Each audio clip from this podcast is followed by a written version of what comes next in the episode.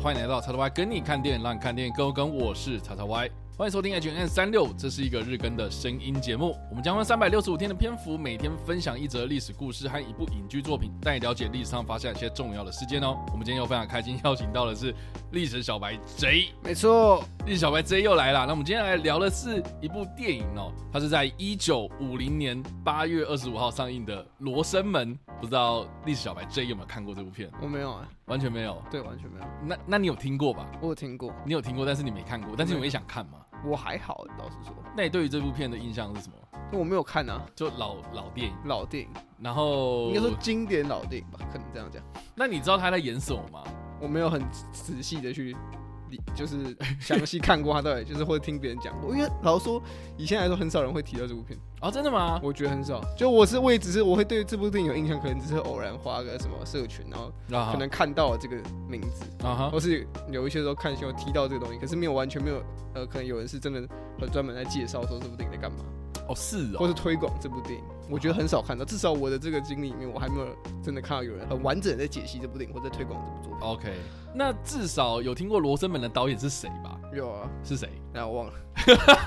我有听过黑泽明。对，黑泽明有听过。应该说最最长就是因为黑泽明，所以会讲讲到他旗下的一堆作品。OK，然后就会提到《罗生门》。可是我觉得黑泽明就好像在台湾比较备受讨论的是其他几部作品。哎，是吗？我觉得我觉得还好，《罗生门》应该是算他最经典的一部吧，因为毕竟你知道有《罗生门》，我们讲《罗生门》，《罗生门》是一部电影，但是我们会说什么一件事情，然后有很多的不同的说法，然后不知道到底是谁是真的，谁是假的，我们就说它是《罗生门》这样。这个应该算是一个代名词了吧？我觉得，可我觉得代名词，可很多人就是这这算是一个冷知识嘛。OK。就很多人当然都知道罗生门的意思，可是你说你今天忽然对一部电影叫罗生门，他可能说哦，就是这个，就一定是这个，应该是在讲这样的一个情境的东西。可是大家不会觉得说哦，原来罗生门这个定义是从这边出现。好，反正呢，罗生门它是一部由黑泽明所指导的一部电影哦。但是呢，实际上它是一个在一九一五年十一月发表在帝国文学上面的一个小说哦，是由芥川龙之介所撰写的一个短篇小说啦哦，就是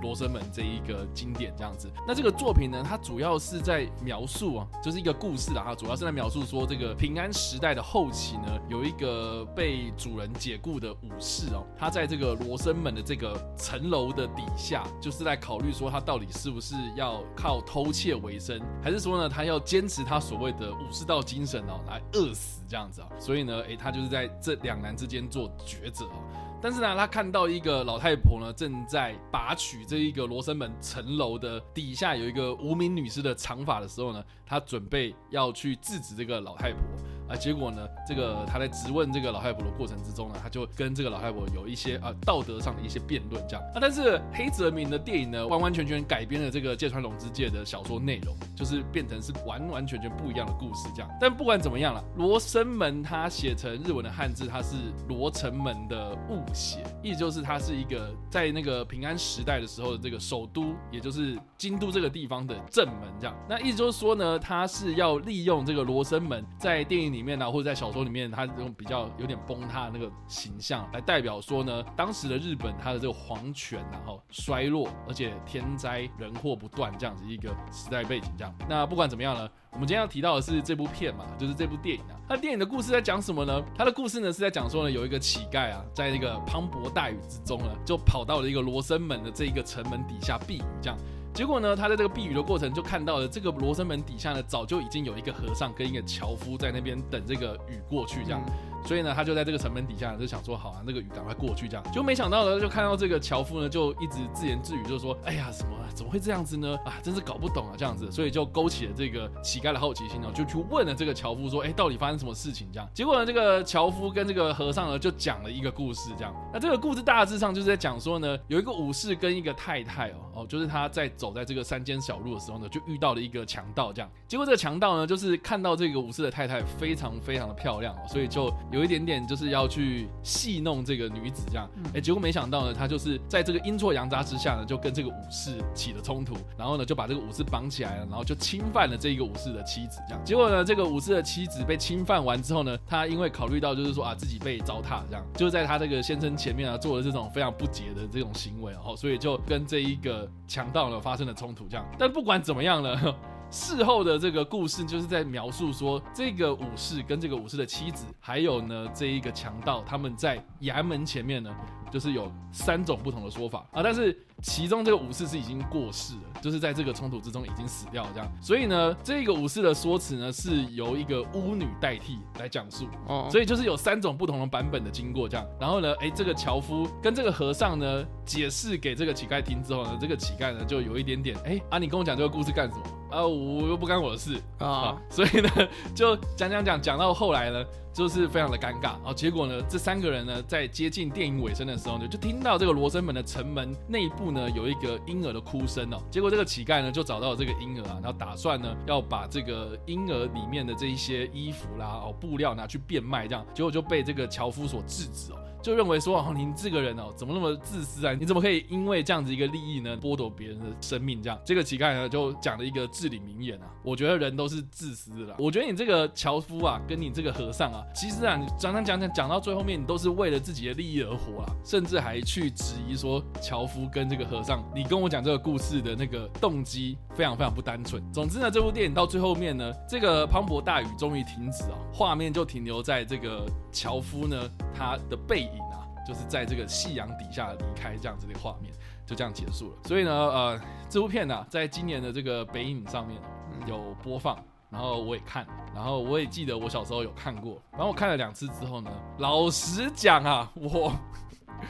非常非常的不喜欢 啊，因为真的它的片长虽然八十八分钟，嗯，这真的还不长啊。不长啊，现在电影来讲算很短了。但是我觉得我看了好像两个小时以上。我觉得黑泽明的片有一些，但是老实讲哦，我很喜欢黑泽明的《七武士》跟《乱》，因为你知道我小时候看《七武士》的时候，我就想说黑黑白片我应该会看到最早。然后我爸要放那个以前还是录影带的时候，然后我爸就警告我，就是说你等下应该会看到睡着这样。然后我就想说，嗯，睡着就睡着。结果《七五四》我看看看到最后面，我真的是觉得哇塞，怎么可以这么好看这样子？因为有武打，可我觉得是题材啊。有对题材啦，然后而且中间有一些蛮精彩的，就是人跟人之间的那种冲突这样。嗯，所以其实我对黑泽明的印象非常非常好。再加上说呢，后来我看了《乱》这部片，其实它是有一点点用那种呃那种莎士比亚那种悲剧哦，家族悲剧，然后放到那个日本战国时代这个一个家族里面的一个纷争这样子哦。所以呢，我觉得它里面有那种非常非常浩大的战争场面，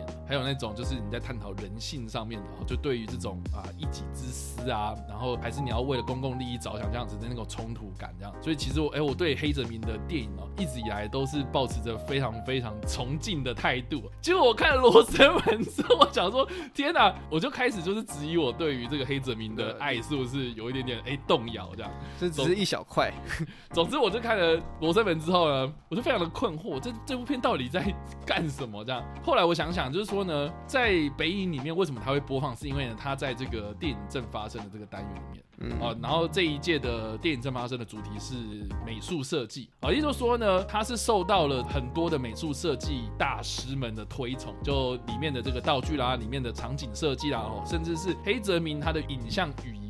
就是运镜啊、取景啊等等的都是非常受到推崇这样，所以我就看了很多资料，就有几点啊，就是说可以跟大家分享。第一个呢，就是从这一个剧情上面来看的话，哎，这个故事，哎，我不知道绝口在听完我这样的解释之后，你觉得他是主要在讲什么东西？我觉得他还是个就黑泽，不不算不要扯到黑泽明好了。但是我觉得这故事本身就，我觉得还是人性吧，因为我我应该说我对黑泽明的印象就是我有看过他另外一部片，哎，可是我我有点忘记，应该是。应该是深渊没有错哦，深渊对，好好好好。所以你知道深渊片，我我没有，我记得那时候也是课堂上老师给我们看，OK，没有完整看完。可是就是那一个段落，我就知道，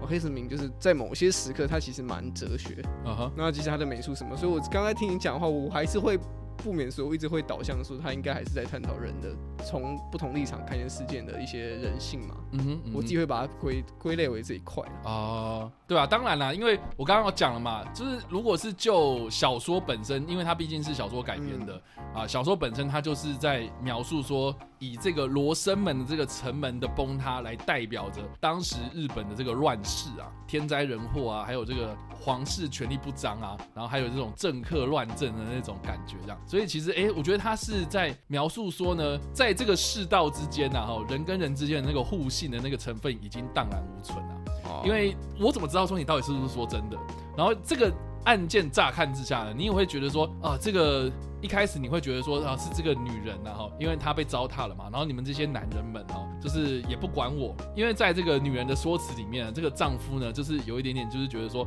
啊，你被侵犯了，我觉得你很肮脏啊，类似就是说我要跟你分开这样子。但是问题是，他被强暴又不是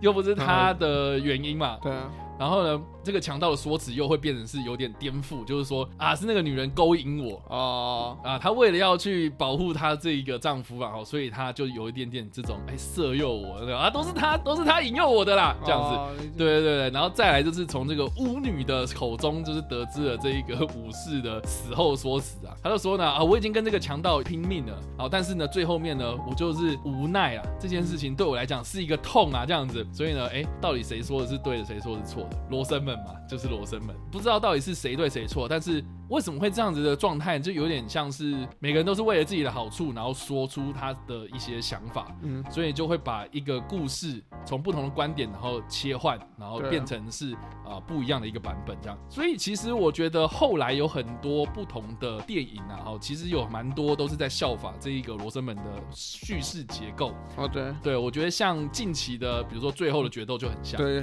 有很多人都说最后决斗其实是有点像是雷利斯考特的罗生门。对。因为他就在讲同一件事情，可是有不同的观点，然后那整个故事的样貌，你有可能就是因为啊你自己的那个观点出发，所以你对有些东西就是避重就轻这样说嘛，哦，所以我觉得这个套用到我们的日常生活，其实有很多很多不同的印证啊，我觉得这个就是罗生门为什么经典的地方啊。再就是说呢，我觉得在看黑泽明电影的时候，我觉得尤其罗生门最为严重，就是我觉得他可以媲美这个魏斯安德森的取景方式，因为他非常非常的至中。啊，对，就是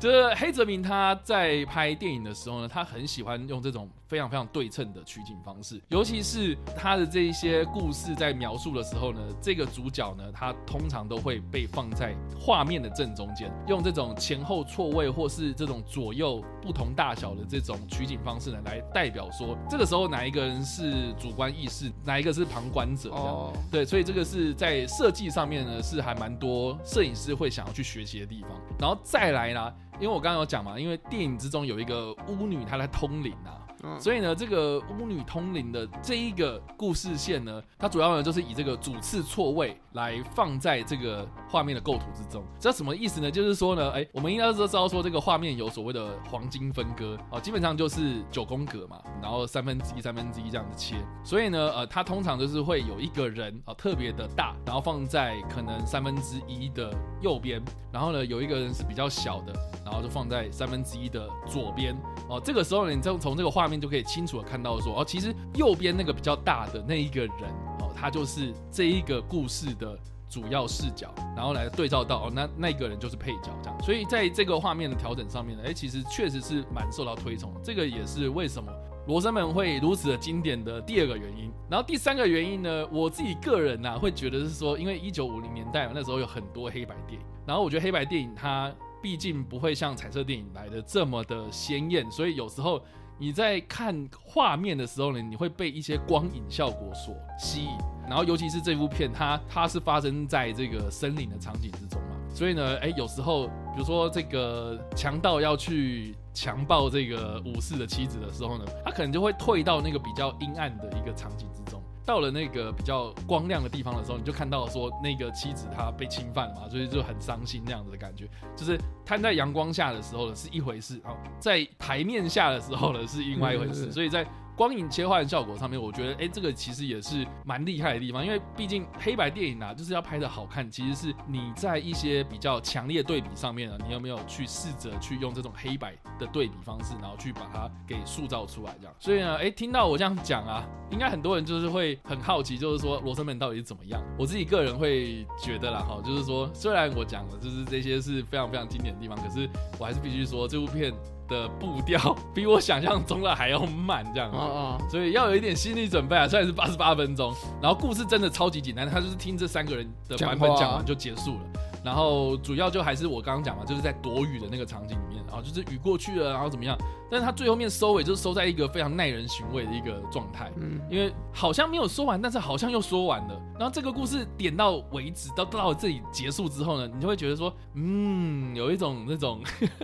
嗯，这件事情到底发生啥小的那种感觉，这样啊，对啊，所以我自己个人是非常推崇这部片的。嗯，那附带一提的就是说呢，演这部片里面的这个强盗的这个角色，这个演员呢叫做三川敏郎。这个人呢，真的是一九五零年代到一九六零年代哦，甚至是到一九九零年代的时候的国际啦，哈，一个一个非常重要的日本明星呐，因为他演出的这些电影啊，哈，不外乎就是一些可能疯疯癫癫的这种日本武士啦，或是那种日本战国时期的一个比较玩世不恭的这种角色，嗯，然后但是到了后期啊，他可能会变成是那种比较沉着稳健，然后那种武士的角色，那种非常严肃的一个人这样，所以我觉得他在不同。的时代的时候呢，哦，他所饰演的这些角色都非常的多变哦。大家如果想要看他一些比较近代的作品的话，像我们之前在 H N 三六五的时候，我们在这个讲日俄战争的时候，有一部叫做《二百三高地》哦，就是在讲那个日俄战争的故事嘛。哦，他在这部片里面就有演哦。那当时呢是一九八零年代，所以其实呢，哎，他在一九五零年的时候，然后演出了《罗生门》，然后在一九。八零年的时候，哎，就演这种哎，可能战争题材的电影，对，所以哎，其实横跨了很长一段时间哦，在这个国际上呢，都是一个非常推崇的演员这样。那当然，黑泽明就不用说了嘛，哦，他也因为导出了这个《罗生门》哦，然后就获得了当年的威尼斯影展的金狮奖，然后还有像是奥斯卡的荣誉奖啊。就是等同于现在的这个奥斯卡最佳国际影片了。嗯，对，就是当时的外语片，外语片，对那种。所以，哎，这个也是为什么近期就是你看冰口龙介他在车上，然后有入围了奥斯卡，然后他也得了这个奥斯卡最佳导演嘛。对，然后当时很多人就说什么哦，这个冰口龙介是继黑泽明之后，那再度的受到了奥斯卡肯定的导演这样。哎，所以其实呢，我觉得你就可以知道说为什么黑泽明只要一摆出来。我觉得不管是好莱坞的导演们，还是啊，只要是接触到电影的人，都会认为说，哦，他是一个非常非常经典的人物。然后举出来的电影啊，哦，不外乎就是《罗生门》啊，哦，或是刚刚那个 Jaco 讲的什么《深渊》啊，《深渊》啊这些，《七武士》啊等等。你看《七武士》后来也被改编成那个西部片的版本嘛，啊，《绝地七骑士》，《绝地七骑士》不是 好勇七角龙啊。所以其实，哎，这个你就会知道说，其实黑泽明他的影响力是非常非常大的。好那以上呢就是我们今天所介绍的历史故事啦。我们介绍的是这个《罗生门》这部片，它上映了啊。当然，我们就推荐《罗生门》这部片了。那当然呢，也是一样，非常的好奇，就是说大家如果看完这部片，你有怎么样的想法啊？你觉得你看得懂啊，或是啊，查完你讲的东西太浅了啊，或是你有什么想要分享的，就是跟大家有一点不同的感觉的话，都欢迎在留言区方留言啊。那今天这样介绍啊，五颗星啊，一颗星是。呃，那五颗星是这个，呜，那 j 口，你今天会什么样的感觉呢？啊，不不不，没有，我主要是我这个大概是三颗啦。靠背，没有，不是，主要是你一直在跟我灌输说这部作品的节奏很慢啊，所以我就开始对这部作品有一个一个既定的框架或印象存在。我只是不想要让你有那个太高的期待啊。不是，其实我真的蛮好奇，因为你比如说它八十八分钟嘛，然后我已经很好奇八十分钟八十八分钟到底可以多。让人觉得时间过得慢，因为说呢，我们看电影看这么多，说真的两个小时、三个小时的电影也都看过嘛，然后你都可以知道说，就是再怎么体感真的很慢，八十八分钟还好吧，九十分钟都不到，哎，是能够多让人就是觉得呃缓慢。哦，我自己是蛮好奇，但是黑泽明片其实基本上如果有人推荐，我都会想要看的。了解，因为我对黑泽明老实说我是真的不熟。OK，对，所以应该说我就比方说，我不可能就是。突然就挑一部他的片来看嘛，一定是有人跟我像他会跟我讲过《七武士》嘛，嗯哼，然后我可能就会想要看《七武士》，所以我就是觉得黑泽明以现在这个年轻人的时代来说的话，真的需要别人的推荐，说你可以该看哪一片，大家才会想要去把它找出来，要不然你真的黑泽明片摊开来，我们真的不知道从何下手。但我我老实讲，因为我在看《罗生门》之前，就是很多人都在跟我推荐这部片。然后像我爸，他就是这个日本电影爱好者，这样，然后他就跟我讲说什么啊，像比如说用心棒啊，就那个啊，中文翻译叫大镖客啦，但是日文那个汉字写出来就用心棒啊。哦，或者是像罗生门这种片，就是相较之下啦，像比如说七武士那种，会比较热闹一点。嗯，对，它比较热闹，比较有场面。可是像我刚刚说啊，呃，用心棒啦，或者是罗生门啊，嗯，哦，它的故事规模会比较小一点点所以哎，可能在这个期待上面就会有一点点落差这样，哦，对吧？我自己个人是这样觉得啦。所以啊，好啦，这个。我比较不会把它当做是一个认识黑泽明的入门款哦，它是经典款，但是它不会是入门款，对对对，但是它有一点点门槛在这样子，所以我比较推荐，就是说大家不妨可以去找一些像七五四啦，或是乱呐，比如说影武者啊等等的这些片子，它是会比较有一点娱乐性在，嗯，场面很大嘛，然后又有那种打斗这样，然后呢，如果你想要看点比较深沉一点的东西，那我觉得罗生门就是可以挑战看看的一个作品这样。OK，好了，那以上啊就是我们今天的 H N 三六啊。如果你喜欢这部影片或声音的话，也别忘了按赞、追踪我们脸书粉团、订阅 YouTube 频道、IG 以及各大声音平台，也不用在 Apple Podcast 三十八里板上留下五星好评，并且利用各大的社群平台推荐和分享我们的节目，让更多人加入我们讨论哦。以上呢就是我们今天的 H N 三六，希望你会喜欢。我们下次再见，拜拜拜。